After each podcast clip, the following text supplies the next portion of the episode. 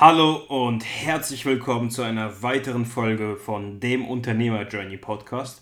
Ich bin der Max Bogdan und mit dabei ist Nikita Yatsun. Wir führen aktuell ein Unternehmen mit 25 Mitarbeitern und 6 Millionen Euro Jahresumsatz und dokumentieren mit diesem Podcast unseren Weg zum Milliardenkonzern.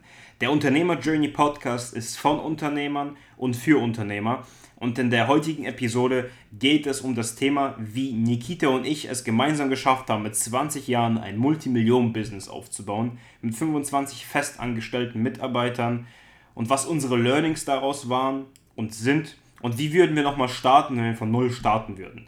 Darum geht es heute. Ich schalte dich einfach mal direkt in unseren Talk ein und ich wünsche dir dabei viel Spaß.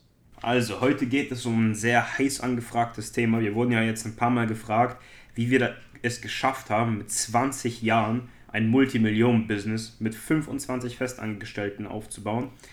Und was waren dabei unsere Learnings? Wie würden wir heute noch einmal von Null starten? Kurz zu unserem Background. Ich bin jetzt 21 vor kurzem geworden, Nikita ist 22 vor kurzem geworden.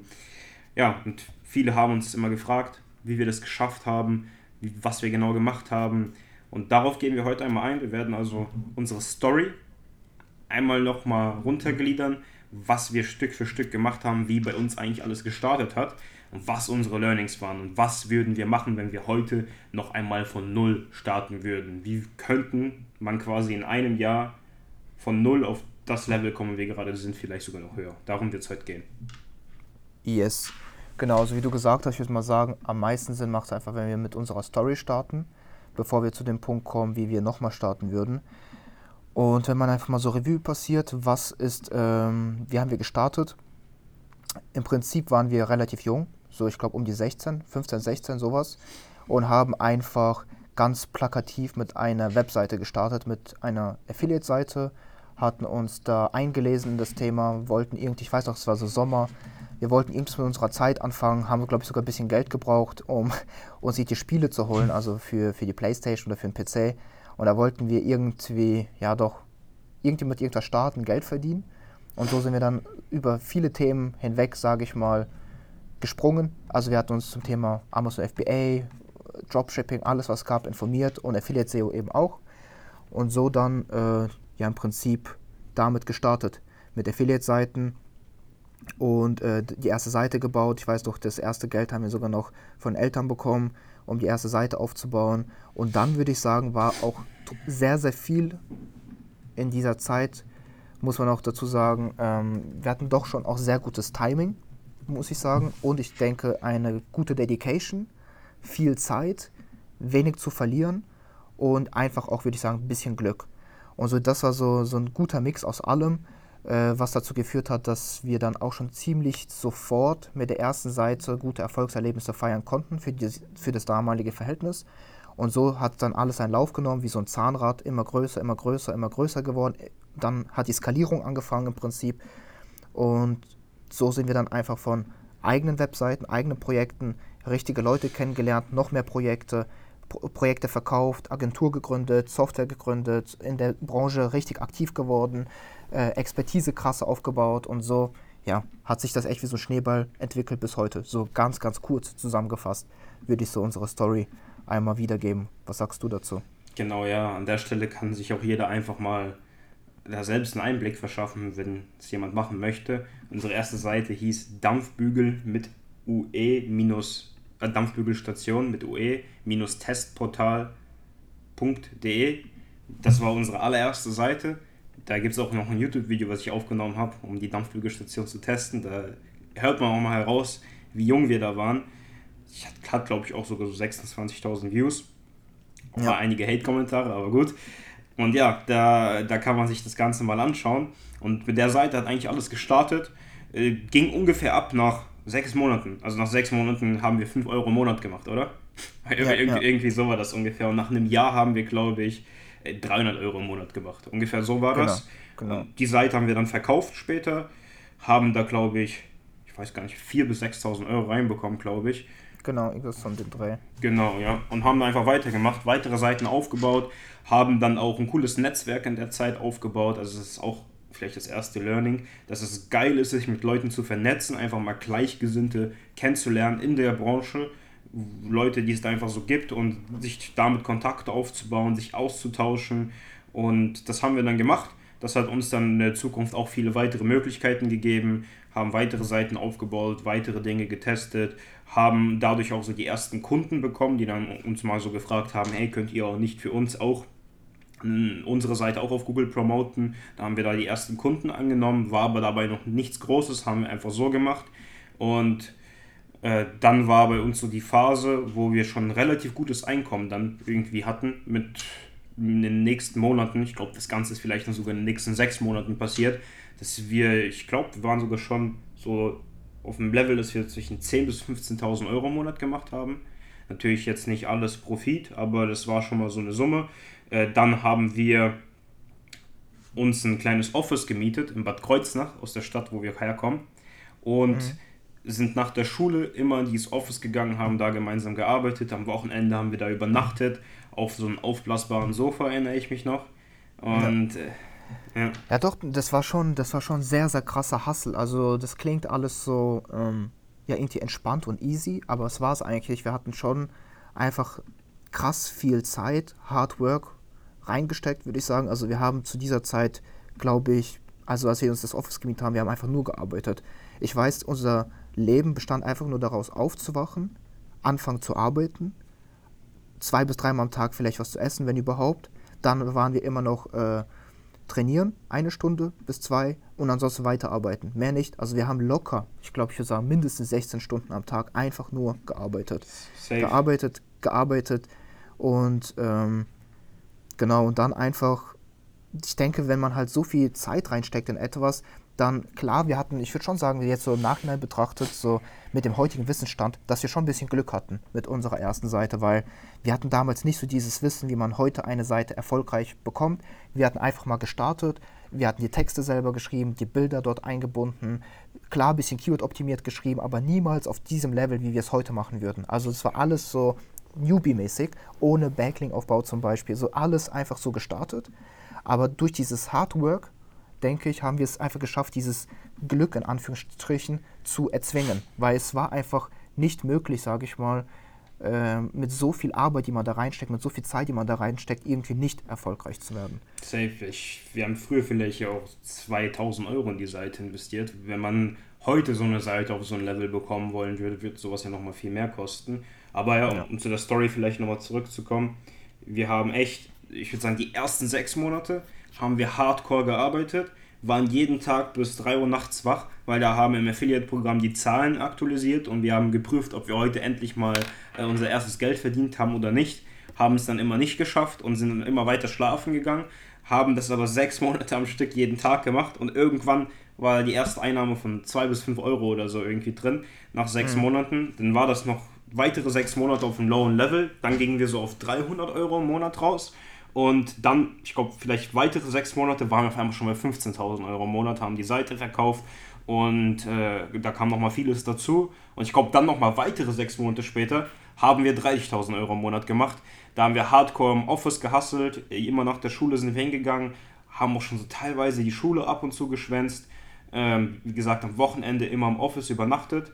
Und danach haben wir gesagt, ey, wir haben keinen Bock mehr in die Schule zu gehen, haben die Schule ja beide geschmissen. Ich ein Jahr, bevor ich mein Abitur hätte, Nikita, das heißt krass, ein halbes Jahr bevor er sein Abitur hätte. Ja. Also er, hat's, äh, er ist einfach weggegangen und hat gesagt, er hat keinen Bock mehr und haben dann einfach unser Ding gemacht, haben uns endlich mal ein normales Bett gekauft und kein Schlafsofa mehr und, mhm. und dann ging alles los und dann äh, ja, hat es noch extremer gestartet. Wir sind all in gegangen, hatten richtig viel Zeit über und haben, wie Nikita gesagt hat, den ganzen Tag nichts anderes gemacht, außer zu arbeiten, trainieren zu gehen, zu essen, ab und zu mal zu reisen und das war es auch schon. Ja, genau. Und das einfach den ganzen Tag und dann halt einfach diesen Erfolgscase, den wir einmal hatten, mit dieser Dampflügstation Testportalseite, dann einfach immer wieder repliziert. Also immer neue Seiten im genau gleichen Stil aufgebaut. Erstmal am Anfang die auch dann ganz gut liefen, aber dann sind wir irgendwann weggegangen von diesen Standard-Affiliate-Seiten. Das ist auch, denke ich, ein nicer Move gewesen, dass wir relativ früh erkannt haben, wo die Szene noch nicht so weit war, dass so dieses Konzept, wie wir das jetzt mit dieser Dampfbüchstation Testportal-Seite gemacht haben, kein, äh, ja, langfristig einfach keinen Bestand haben wird, weil es einfach doch relativ so unautoritäre Seiten waren. Und da sind wir dann eigentlich schon ziemlich schnell rübergeswitcht zu zu sagen, ey, wir gehen mal weg von Amazon Partnerprogramm, wo man sowieso nur so wenig Provision bekommt. Wir gehen mehr in etwas bisschen spezifischere Bereiche, wie zum Beispiel Gesundheit, Finanzen oder sonstiges, weil da waren viel, viel geilere Sachen, die man bewerben konnte, viel, viel geilere Themen, die man da bearbeiten konnte. Und dann sind wir halt in diesen Bereich gegangen, was auch ja ganz nice gelaufen ist. Und dann, wie du gesagt hast, dadurch, dass man dann jetzt schon ein paar Monate, beziehungsweise zu dem Zeitpunkt waren wir dann ja schon so ein, zwei Jahre im Game, hat man immer mehr Leute kennengelernt, weil man ist in Forum in ein Forum gegangen, man ist in eine Facebook-Gruppe gegangen, dann in noch eine Facebook-Gruppe, dann da rein, dann da rein, dann mal so ein kleines Event. Und so tauscht man sich aus, weil man möchte ja auch wissen, was machen die anderen, was für Strategien wenden die anderen an. Und so Step by Step würde ich auch sagen, die richtigen Leute kennengelernt, richtig gut genetzwerkt. Und ähm, daraus resultiert dann im Prinzip auch ähm, ja so dieser ganze weitere Verlauf, dass dann wir auch ein bisschen bekannter geworden sind und dann Leute auch uns angefragt haben, hey, könnt ihr das Ganze auch für uns machen? Und so sind wir dann ja eigentlich auch in das ganze Kundengeschäft reingerutscht. Also wir wollten ja nie Agentur machen, sondern unser, wir hatten immer gesagt, unser Fokus liegt komplett auf eigenen Projekten. Und das mit der Agentur ist nur deshalb zustande gekommen, weil wir quasi empfohlen worden sind. Dann hatten wir so ein paar Kunden angenommen, weiß ich noch, das waren sehr, sehr wenig, die wir bearbeitet hatten. Und die waren aber so, ja doch zufrieden, dadurch, dass wir einfach so jung waren, so viel Zeit reingesteckt hatten, so individuell viel gearbeitet und gehasselt haben für diese Kunden. Das bekommt man ja bei einer normalen Agentur nicht, würde ich sagen. So wie wir da damals für einen Kunden, was wir alles gemacht haben, mit was für einer Dedication wir das gemacht haben, dass wir einfach immer weiter und weiter empfohlen worden sind. Und so wurde das dann einfach immer auch größer. Auch genau dieses Standbein. Ja, ja, genau, so, äh, so ging das dann quasi ab. Aber ich weiß noch, was unser damaliges größtes Problem war, ist, dass äh, wir, wir sind so bei diesen 30.000 Euro im Monat hängen geblieben und haben halt gedacht, geil, wir haben jetzt ein geiles Level, wir können jetzt investieren, wir können viele Dinge machen. Auch ganz wichtig, wir haben uns keinen einzigen Cent ausgezahlt. Also wir haben nur so einen normalen Betrag gehabt, mit dem wir gelebt haben wir haben früher nicht mal gezählt, also was das war. Wir haben einfach nur ganz normal gelebt, so wie wir Bock hatten, war schon cool. Wir mussten nicht mehr beim, An beim Einkaufen aufs Geld schauen, wir konnten jede Reise machen, die wir machen wollten, haben uns aber jetzt keinen Luxus gekauft wie Uhren, Businessflüge, äh, geile 5-Sterne-Hotels, äh, Luxusklamotten. Haben wir alles nicht gemacht, wir haben einfach nur ganz normal gelebt, das gemacht, worauf wir Bock haben und alles ging rein ins Business. Aber wir haben halt sehr viel im Business so kreuz und quer investiert. Das heißt, wir haben Amazon FBA probiert, wir haben äh, Dropshipping probiert, wir haben eigene Infoprodukte im Fitnessbereich gelauncht, wir haben, was haben wir denn noch gemacht? Wir haben Arbitrage-Modelle probiert. Also wir haben ja. halt einfach früher ganz simpel gesagt, gedacht, wir wachsen jetzt und skalieren jetzt nur in Einnahmen, indem wir mehr Businesses machen. Wir haben gedacht, wir sind so krass, äh, wir machen jetzt schon 30.000 Euro im Monat und äh, jetzt kriegen wir das Ganze nochmal hin, indem wir nochmal 10 verschiedene Businesses machen. Das war so der erste Irrglaube von uns, sage ich mal. Dadurch hat sich unser Fokus einfach krass gesplittet und wir haben richtig, richtig viele verschiedene Dinge gemacht, aber zum Beispiel in keinen einzigen Bereich äh, so wirklich ganz viel Liebe und ganz viel Fokus gesteckt. Als Beispiel, irgendwann hatten wir auch die ersten Mitarbeiter, äh, die dann mal ein paar Dinge gemacht haben, das waren halt Minijobber. Und ja, wir haben die einfach machen lassen. Die gingen dann morgens ins Office. Nikita und ich haben noch auf dem äh, Schlafsofa irgendwie geschlafen, weil wir davor bis 5 Uhr morgens gearbeitet haben und die haben dann deren Dinge gemacht, aber man hat da keinen wirklichen Fokus reingesteckt. Also man mhm. war nicht irgendwo voll dedicated, voll drin und das Resultat war, ich glaube, die nächsten zwölf Monate, also bis zum dritten Jahr, äh, waren wir auf dem gleichen Level. Also wir sind gar nicht gestiegen. Wir waren vielleicht mal zwischenzeitlich bei 35.000, dann bei 25, dann bei 30. Äh, aufs ja. Jahr gesehen waren wir auf den gleichen Einnahmenlevel, wenn man es so betrachtet. Es hat mega viel Spaß gemacht. Wir haben richtig viel Erfahrung gesammelt. Also wir haben richtig viele verschiedene Dinge gemacht. Ich glaube, das ist auch so geil für so einen Unternehmensgeist einfach, äh, richtig viele Dinge auszuprobieren. Das ist ja das, worauf man auch einfach Bock hat.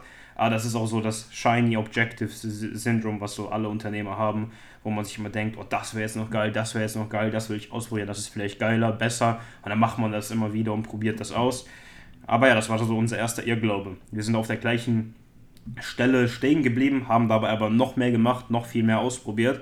Und dann war der Zeitpunkt, wo wir gesagt haben, ey, lass uns doch vielleicht einfach mal für eine einzige Sache entscheiden, die wir voll durchziehen, all in gehen, das richtig nice, seriös ausziehen, den Rest schmeißen wir weg, verkaufen den oder Äh, meinetwegen löschen wir es einfach nur und gehen einfach all in. Die Zeit, die wir all in investieren, wird sich viel, viel mehr auszahlen, machen was richtig, richtig Geiles daraus. Und wenn es Kunden sind, mit denen wir dann arbeiten und eine Agentur machen, werden wir die noch geiler betreuen, noch geilere Services äh, aufbauen, noch auf ein weiteres Level gehen. Und dann sind wir echt zur Agentur am Ende gekommen. Weißt du noch, wie die Entscheidung zustande kam? Äh, ja, also ich weiß, ich bin mir über die zeitlichen Abläufe nicht mehr ganz sicher, aber wir hatten zu dem Zeitpunkt definitiv schon Trust Factory zusammen mit äh, weiteren Partnern gegründet. Das war ja auch so ähm, irgendwie als Geschäftsmodell einfach interessant. Äh, wir haben da Potenzial gesehen. Äh, vor allem du hast da richtig viel Potenzial gesehen, weil es ja auch schon im, Amer im amerikanischen Raum schon mal als Vorzeigebeispiel auch ganz gut funktioniert hatte. Und so waren wir eigentlich die aller, allererste Plattform in Deutschland, die quasi diesen ganzen Backlink-Aufbau demokratisiert hat äh, weniger unseriös gemacht hat und das Ganze einfach so sehr, sehr nice in einer Plattform mit einer Software abgewickelt hat, dass viel Transparenz da ist, mehr Seriosität, keine Scammer, nur gute Sachen, keine PBN-Links oder sonstiges und das war alles ja so dann so damit drin. Und das lief aber so auch eher als Nebenprojekt weiter. Und dann noch zeitgleich die Agentur plus noch die eigenen Projekte. Das waren, denke ich, so unsere drei Hauptdinger, die wir da so zu dem Zeitpunkt hatten. Und die Entscheidung lief so ab, dass wir äh, uns, glaube ich, einfach hingesetzt haben. Und äh, du meintest dann, ey, was sollen wir jetzt quasi in Zukunft machen? Wollen wir jetzt den Weg gehen mit den eigenen Projekten? Dann cutten wir alles weg mit Agentur, hauen alle Kunden weg und konzentrieren uns komplett nur auf die Projekte, skalieren das Ganze, bauen noch mehr Projekte auf. Oder gehen wir hin und sagen, ey, wir skalieren jetzt die Agentur, skalieren jetzt Trust Factory äh, und äh, konzentrieren uns darauf, dann im Prinzip ja damit auch irgendwie ein Vehikel für unsere eigenen Projekte aufzubauen. Und dann, ja, so ist dann die Entscheidung auch im Prinzip dann für die Agentur, für die Kunden und für Trust Factory gefallen.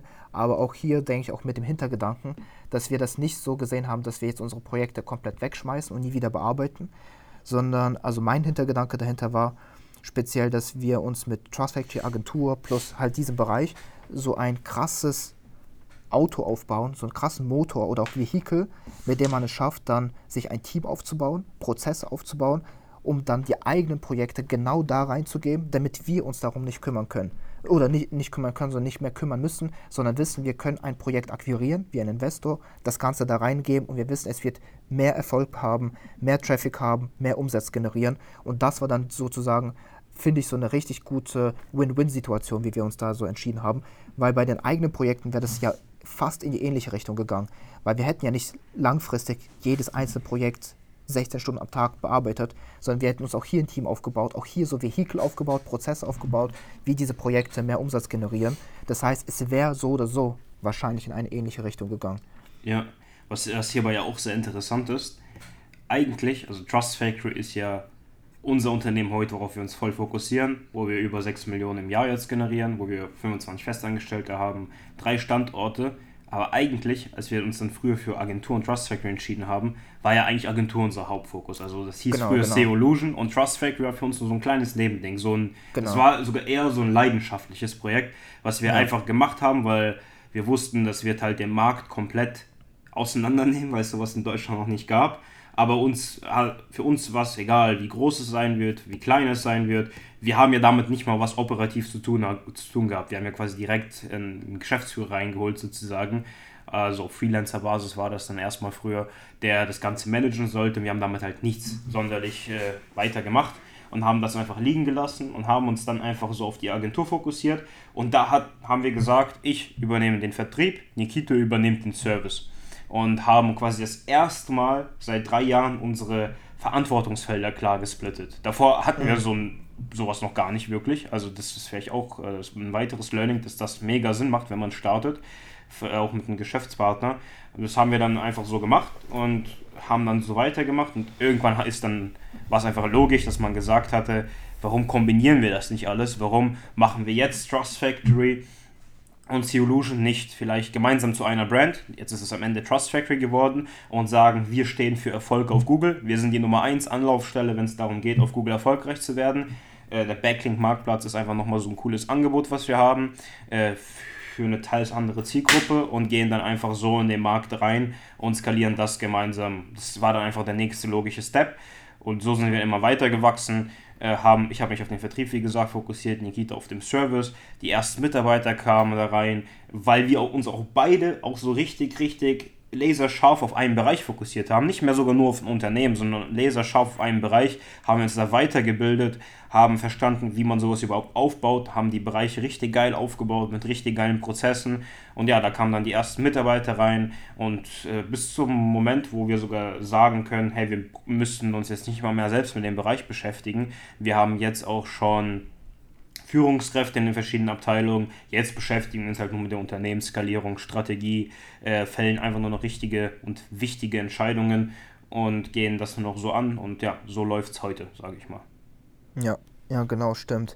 Also der Fokus lag damals echt eigentlich die Entscheidung für Agentur und Trusthack war eher so ein Nebending. Ich weiß, Trusthack hat am Anfang auch noch, was so gewinntechnisch angeht, auch, war glaube ich ein Verlust und gab eigentlich da, ja, das war, wie du gesagt hast, eher ein leidenschaftliches Ding, was man so nebenbei geführt hat. Aber irgendwann waren die Überschneidungen so groß, so klar, weil es gab auch Kunden, die bei Trustactive waren, die auch für Solution geeignet waren oder im Prinzip besser geeignet waren für ein monatliches Kundengeschäft und nicht für so einen Marktplatz.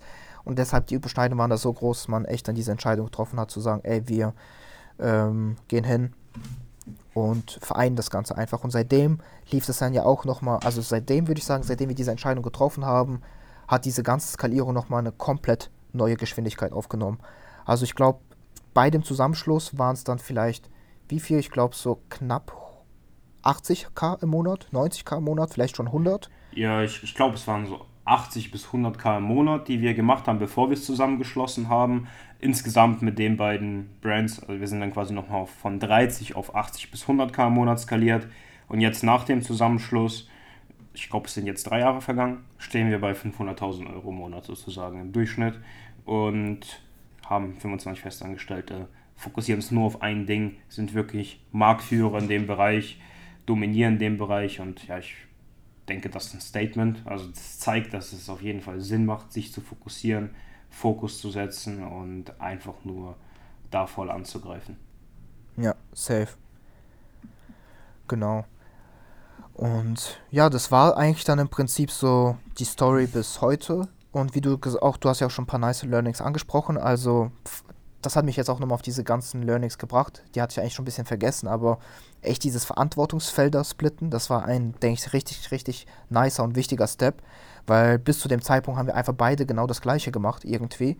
Äh, aber dieses Verantwortungsfelder splitten schafft doch nochmal viel, viel mehr Produktivität, Effizienz und bessere Skalierung, weil jeder kann sich mit seinem Fokus komplett nur auf einen Bereich fokussieren und hat, man hat einfach nicht mehr so viel Stau im Kopf, um was man sich kümmern muss und worum man sich irgendwie so, woran man denken muss.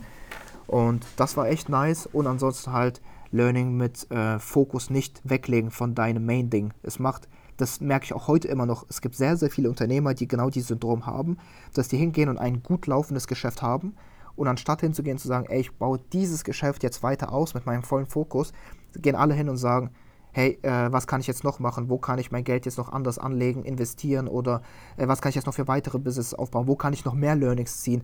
Äh, oder wo, wo, kann ich mich quasi weiterbilden? Und stecken dann so Geld in Sachen, in Skills zum Beispiel, auch in Weiterbildungen, die gar nichts mit deren Hauptfokus und Hauptkern zu tun haben und wo die nicht wissen, ob das jemals gut funktionieren wird und ob man dort den Skill so ausbauen kann, dass man damit Geld verdienen kann oder ob man das Business so hoch skalieren kann, dass man damit Geld verdienen kann. Aber und verlieren dann damit einfach tausendmal mehr Zeit und Geld, was in dem eigenen Kernbusiness wahrscheinlich deutlich besser investiert wäre. Auch äh, skilltechnisch könnte man sein eigenes Business noch weiter ausbauen, weil man ist auch hier nie am Ende der, sage ich mal, äh, Wissensmöglichkeiten angelangt, auch in seinem eigenen Geschäft, auch wenn man das meistens denkt. Und das ist echt so, ähm, ja, irgendwie so was Interessantes, was äh, so, so, so ein interessantes Syndrom, was viele Unternehm Unternehmer haben. Das bekommt man häufig mit. Ja, ich glaube, was auch ein Learning ist, oder ich glaube, etwas, was uns auszeichnet, was wir immer gut gemacht haben, ist folgendes. Mir ist aufgefallen, dass wir immer richtig groß gedacht haben, nie Angst hatten, große Schritte zu machen, uns immer getraut haben. Zum Beispiel hatten wir nie Angst, abgemahnt zu werden. Zum Beispiel hatten wir nie Angst, irgendwo Minusgeschäfte zu machen, Geld zu verlieren. Ich meine, wie oft haben wir irgendwas gemacht und haben dann Minus gemacht, haben dann wieder das nächste gemacht. oder wie oft wurden wir sogar gescammt. Also bevor wir Trust Factory als Software live gebracht haben, äh, wurden uns erstmal 40.000 Euro weggescammt. Und in Software, wo wir irgendwo rein investiert haben, bevor wir den Marktplatz quasi programmieren lassen haben, insgesamt glaube ich. Ähm, und wir haben nie irgendwie deshalb Schiss gehabt oder Angst gehabt, wobei das für uns früher ein richtig krasser Betrag war und haben uns da nie irgendwas gedacht. Also du nennst dich ja vielleicht noch einmal wurden uns 20.000 Euro für ähm, das eine Programm für uns beide gescampt und dann nochmal bei Trust Factory was und so weiter und so fort. Wir haben uns irgendwie nie was gedacht, wir hatten nie Schiss, Angst oder sonst was. Und ich glaube, das ist auch etwas, was so ein Erfolgsrezept ist, einfach mal groß zu denken, sich Dinge zu trauen, Dinge zu machen, die sich andere nicht trauen zu machen, weil nur so unterscheidest du dich und nur derjenige, der sich unterscheidet, der fällt auf, der bekommt Aufmerksamkeit, positive und negative, aber das sind diejenigen, die halt am Ende dann auch gewinnen, die, sage ich mal, Erfolg verzeichnen, weil nur dadurch kann man sich überhaupt unterscheiden, weil wenn du halt basic bist, bist du halt immer nur basic und unterscheidest dich nicht, sage ich mal. Ja, safe. Hast du keinen Wettbewerbsvorteil. Ja, das ist echt wichtig. Das war irgendwie wahrscheinlich, weil man noch nicht so viel Erfahrung hatte, hatte man auch keine Hemmungen. Also man hatte einfach im Kopf keine Hemmungen und das war doch irgendwie schon sehr nice, muss ich sagen. Ja. Okay, geil. Ja, safe. Ansonsten, ähm, wie würden wir heute nochmal starten? Ja, gute Frage. Also ich würde, wenn ich heute nochmal starten würde, mir von Anfang an im ersten Schritt klar machen, was ich überhaupt will. Will ich ein fettes Business aufbauen, Marktführer irgendwo werden? Will ich da voll reingehen, Erfahrung sammeln, Learnings sammeln? Oder will ich einfach nur viel Geld machen, weil das noch was anderes? Weil es gibt immer zwei Optionen meiner Meinung nach. Wenn du sagst, dass du ein fettes Business aufbauen willst, wirst du höchstwahrscheinlich auch Mitarbeiter einstellen. Das Ganze geht auch auf die Profitabilität. Du gibst halt immer einen Skalierungsmodus, gibst viel Geld für Werbebudget aus, aber du im Endeffekt baust halt was Großes auf, wovon du trotzdem äh, sehr, sehr nice leben kannst, sehr, sehr viele Dinge hast. Aber das ist halt nochmal was anderes, weil du willst erstmal deine Ziele erreichen, du willst skalieren.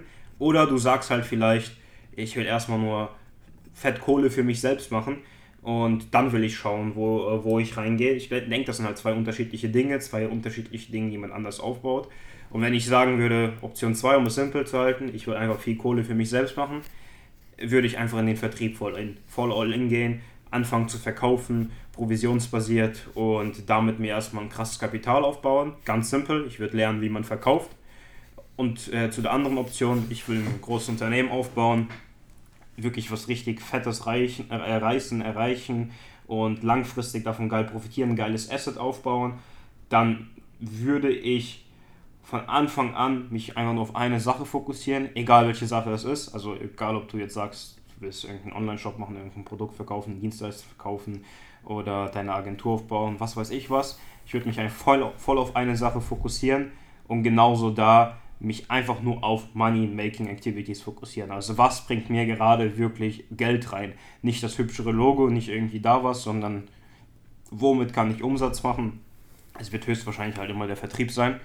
Und da würde ich dann halt genauso reingehen, aber halt für mein eigenes Unternehmen und das dann von Beginn an skalieren über Mitarbeiter. Ich würde keine Hemmung haben, äh, Geld zu verlieren, irgendwo Minusgeschäfte zu machen. Ich würde testen, einfach angreifen, mit Vollspeed, alles weghauen, was geht äh, failen, lernen, einfach so viele Daten wie möglich sammeln, herausfinden, was geht, was nicht geht und einfach somit möglichst schnell zu diesem Endresultat kommt, zu dem übergreifenden Ziel, was man am Ende hat. Das wäre so das, was ich machen würde. Und höchstwahrscheinlich, wenn ich es machen würde, wäre es für mich äh, eine Agentur, die ich nochmal aufbauen würde in einem Bereich, wo ich halt Expertise habe, weil ich weiß, dass ich äh, dafür, damit quasi schon diesen Service-Part abgedeckt habe. Ich habe diese Expertise und kann mich dann viel, viel leichter auf diese Money-Making-Activities fokussieren, um das Unternehmen groß zu machen. Ja, safe. Also das, was du jetzt am Ende gesagt hast, äh, das würde ich auch quasi genau so machen.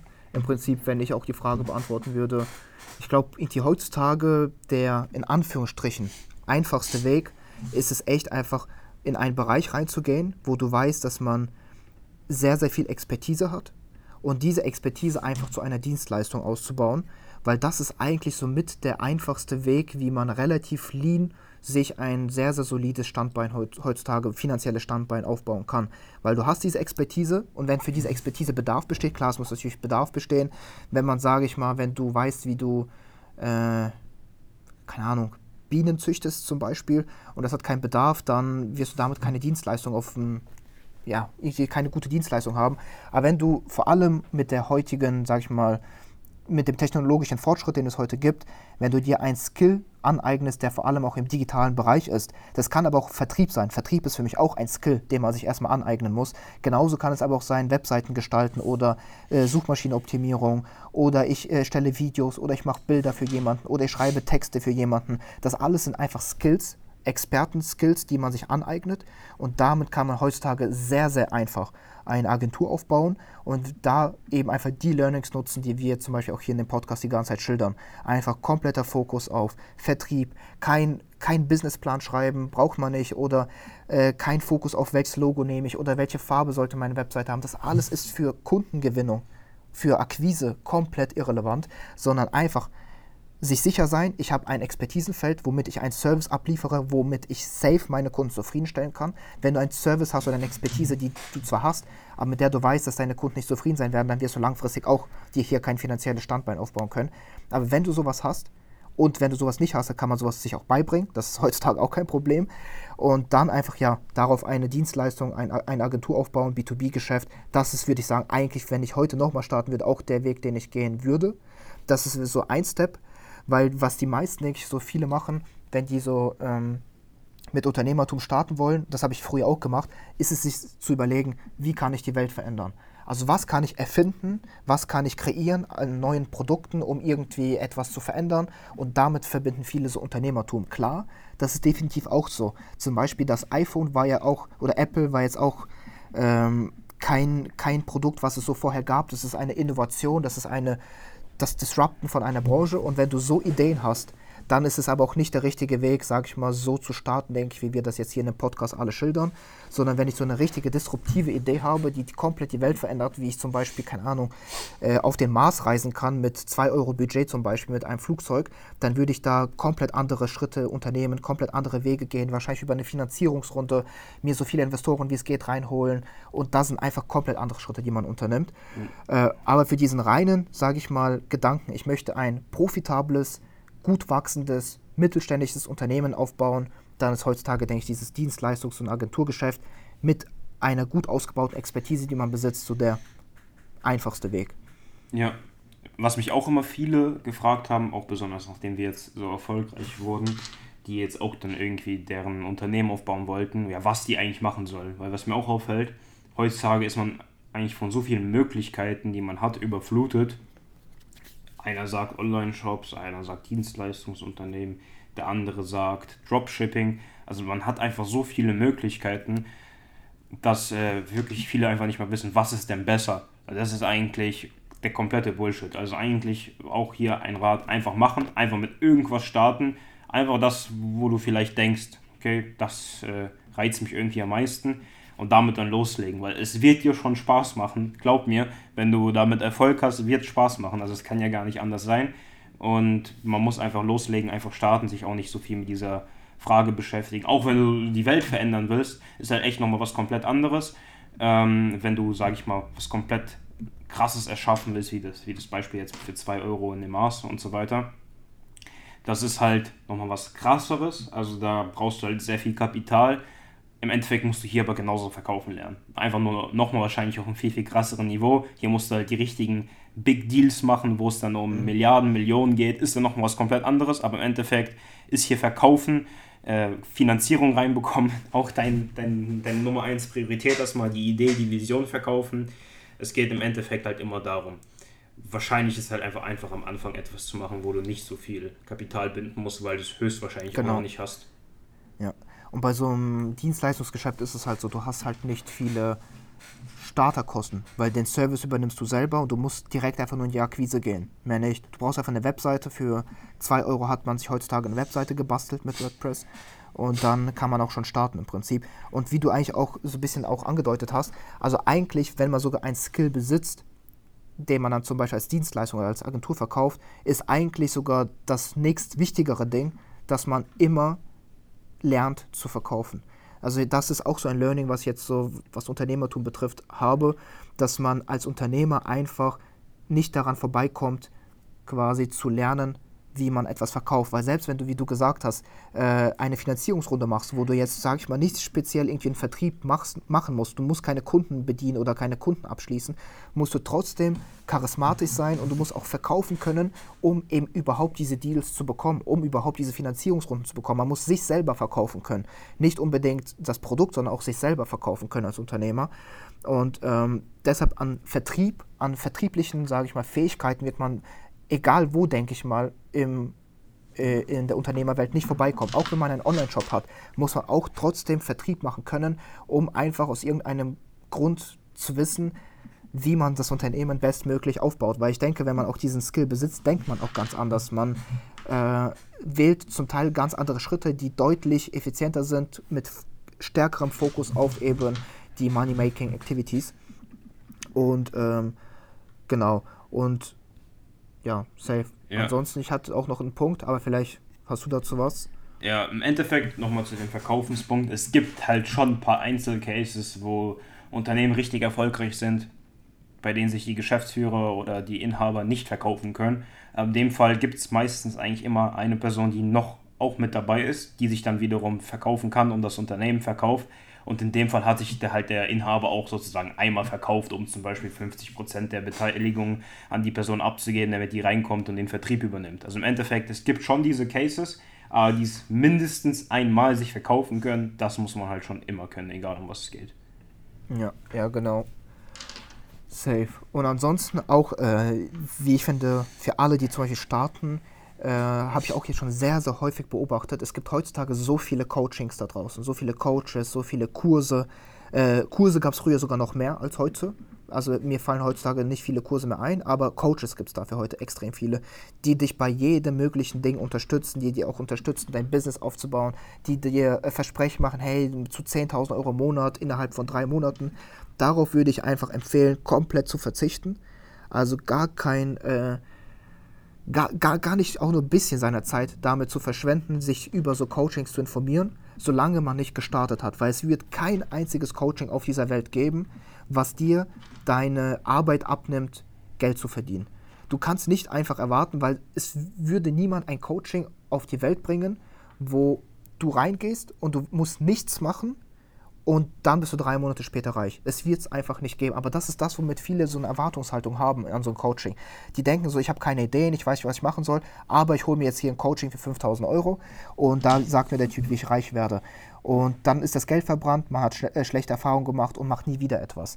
Deshalb so Coachings, denke ich, machen nur dann Sinn, wenn man schon gestartet hat, wenn man schon selber gelernt hat, Umsätze zu fahren und dann spezifisch sich Coachings holt für bestimmte Bereiche, aber nicht um zu lernen, wie man Geld verdient, sondern wirklich nur, weil dazu gibt es so viele kostenlose Informationen da draußen, da brauchst du kein Coaching.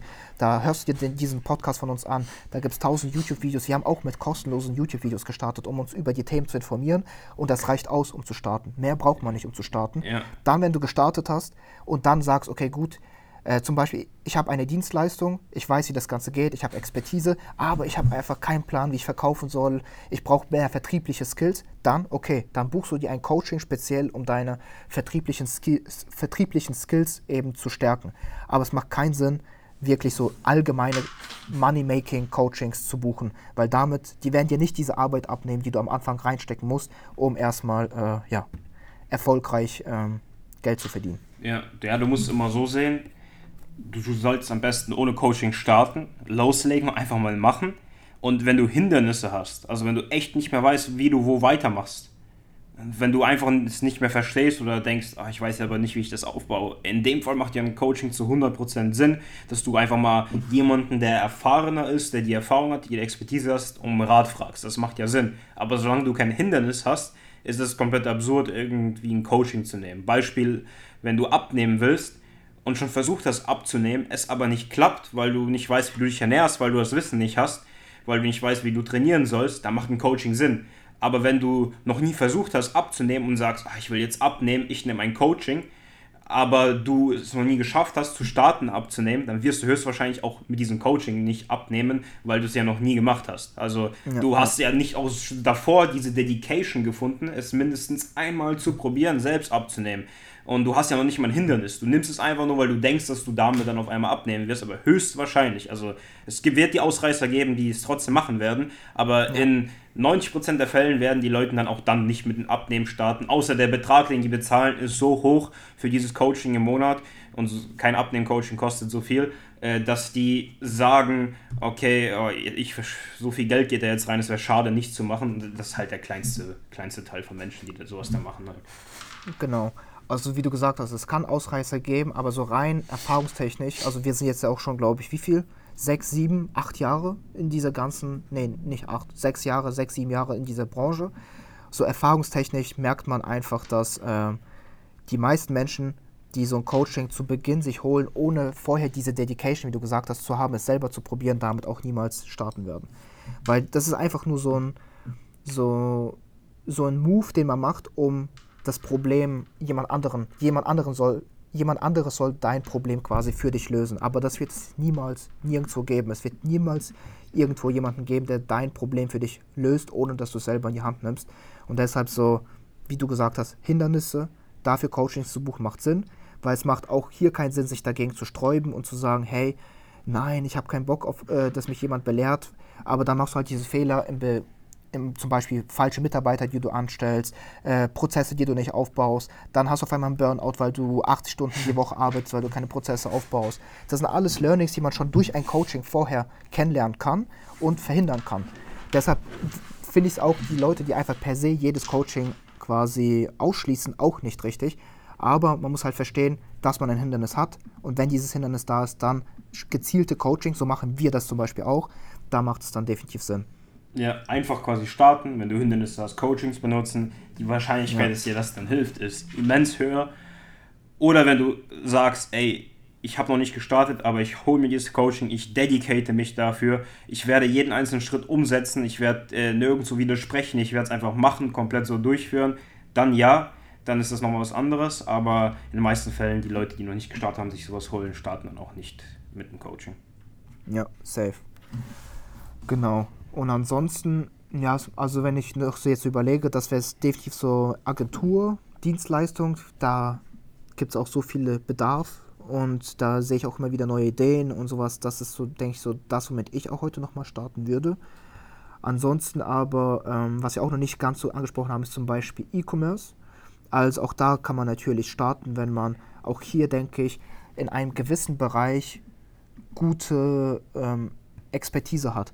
Also auch hier würde ich, wenn ich weiß, zum Beispiel, ich habe äh, Haustiere zu Hause und ich weiß ganz genau, was so mich zum Beispiel daran stört oder was für Produkte im Markt fehlen oder ähm, kenne mich einfach mit diesem Markt gut aus, dann denke ich, es macht auch da Sinn, einfach mal mit einem Online-Shop zu starten oder mit E-Commerce zu starten, weil man den Markt gut kennt und dann weiß, okay, gut, was, wie tickt die Zielgruppe, was braucht die Zielgruppe, äh, wo kann ich die Produkte einkaufen, Händlerbeziehungen und wenn man dafür dann auch noch ein gutes Händchen hat, also generell so ein guter Kaufmann ist, dann denke ich, ähm, ist es auch ganz nice, was man da so ähm, erreichen und erzielen kann. Und ansonsten ist aber E-Commerce schon, denke ich, ein bisschen komplizierter. Also es ist nicht so, dass man E-Commerce, denke ich, so ohne starke Vorerfahrung einfach in den Shop in einem random Bereich erfolgreich bekommt, ohne so schon vorher ja irgendwie unternehmerische Erfahrung oder zumindest theoretisches Wissen gehabt zu haben. Äh, kann aber auch natürlich gut laufen. Also war ja bei uns jetzt im Affiliate-Bereich zum Beispiel auch ähnlich so. Genau, ja. Am besten ist dir halt im ersten Schritt klar, was du einfach überhaupt willst und was dein Ziel ist. Weil, wie gesagt, ein Unternehmen aufzubauen, was du richtig schnell, richtig groß machen willst, ist was komplett anderes, als ein Unternehmen aufzubauen, wo du sagst, ich will einfach maximal schnell viel Geld auch für mich haben äh, und maximal wenig Mitarbeiter, maximal wenig das so als Cash-Cow sehen. Das sind so ein bisschen zwei verschiedene Dinge, wie du halt skalierst, wie du Mitarbeiter einstellst, wie du Investitionen tätigst, sind auch zwei komplett verschiedene Mindsets erstmal. Und das muss man erstmal verstehen und auch verstehen, dann, dann ist je nachdem auch, dann wirst du auch verstehen, was dir eher mehr liegt und in welchem Bereich du deine Ziele eher mehr erreichen kannst. Ja, safe. Ja, und an sich, ähm, denke ich, ist man dann für jeden, für jede Situation gut gewappnet. Also ich würde auch äh, heutzutage einfach so ein Leitprinzip haben. Wenn ich weiß, ich habe eine richtig kranke Idee, die etwas disruptiert, dann würde ich Geld aufnehmen, Investoren reinholen, dann würde ich diesen Weg fahren und mich da einfach weiterbilden. Ich denke, das klappt auch, wenn man da genug Zeit reinsteckt, dass man versteht, wie das gut geht und wenn man auch noch guter Netzwerker ist, dann läuft das bestimmt ganz geil. Wenn ich aber jetzt keine disruptive Idee habe, dann würde ich mich jetzt auch nicht irgendwie dazu zwingen, im, während ich unter der Dusche stehe, irgendwas Weltbewegendes zu finden und Weltbewegendes zu erfinden, sondern dann würde ich es einfach akzeptieren und sagen, okay, gut, was funktioniert heutzutage zum Beispiel ganz nice? Zum Beispiel Dienstleistungen. Es werden heutzutage viele digitale Dienstleistungen gebraucht, weil es immer mehr geht Richtung digital, immer mehr E-Commerce existiert, äh, immer mehr äh, ja, ist einfach im Internet drin. Und dann würde ich das zum Beispiel machen. Und ähm, ansonsten, wenn man natürlich weitere Expertisenfelder hat oder was richtig Großes aufbauen will, dann da vielleicht würde man auch noch einen anderen Weg wählen. Ja, genau. Damit denke ich, haben wir auch alles gesagt eigentlich für heute. Oder hast du noch was, Nikita? Nee, das war's eigentlich. Geil. Dann war eine mega geile Episode. Dann sind wir damit durch und dann hören wir uns beim nächsten Mal wieder. Ciao und bis zum nächsten Mal. Yes, ciao, ciao.